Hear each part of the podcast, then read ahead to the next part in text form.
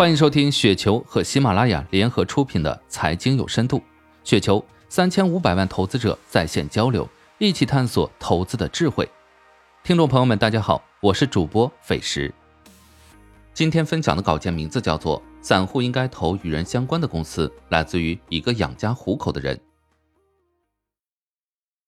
我们来到这个市场里，几千家上市公司，如果没有相关的专业知识背景，其实很难择股。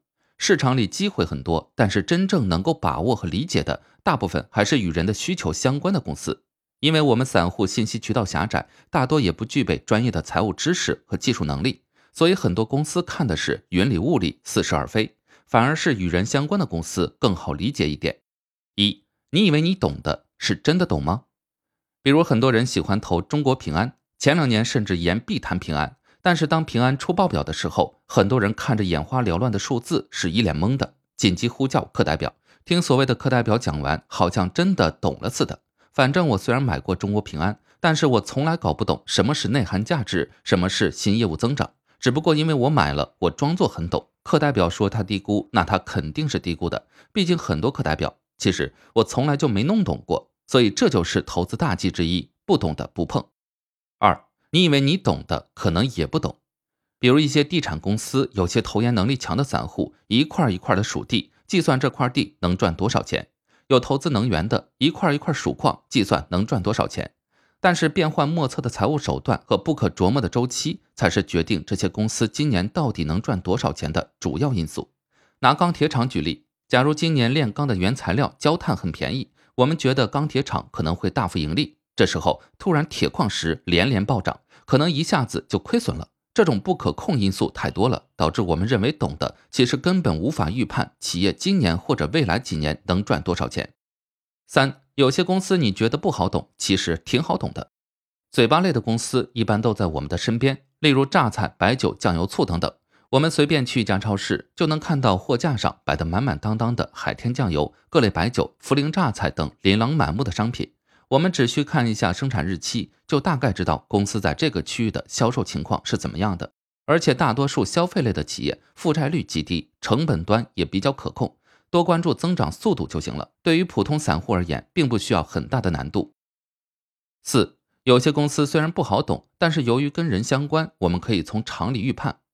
就像一个医药行业的公司，以爱尔眼科为例，我们处在一个电子化的社会，眼部的疾病越来越多。我们的老龄化社会趋势很快，老年人的眼部疾病也越来越多。爱尔眼科的连锁模式、体外培育模式会让增长变得确定性极强，很容易得出一个答案：爱尔眼科空间极大，目前看不到天花板，增长极强。既有现有医院的业务增量，也有体外培育的装入，这就是能够通过常理去推断的。因为公司的业务是与人相关的，我们推断的时候就很容易理解。反之就是银行的投资，那不良率、拨备率、增长速度等等。其实都是拍脑门的，银行愿意释放多少就释放多少利润和风险。到底多少公司有坏账，可能连总行都不清楚，因为总行也只是汇总数据而已。这里面蕴藏的风险就不是我们普通散户能够掌握的。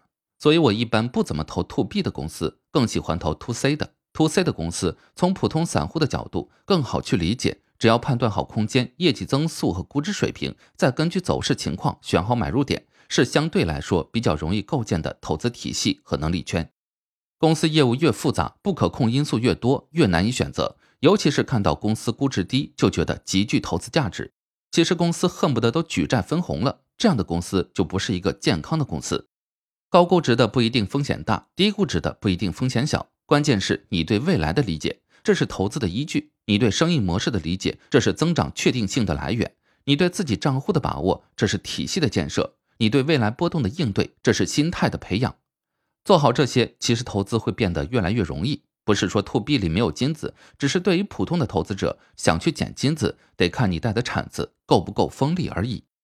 以上就是今天的全部内容，感谢您的收听。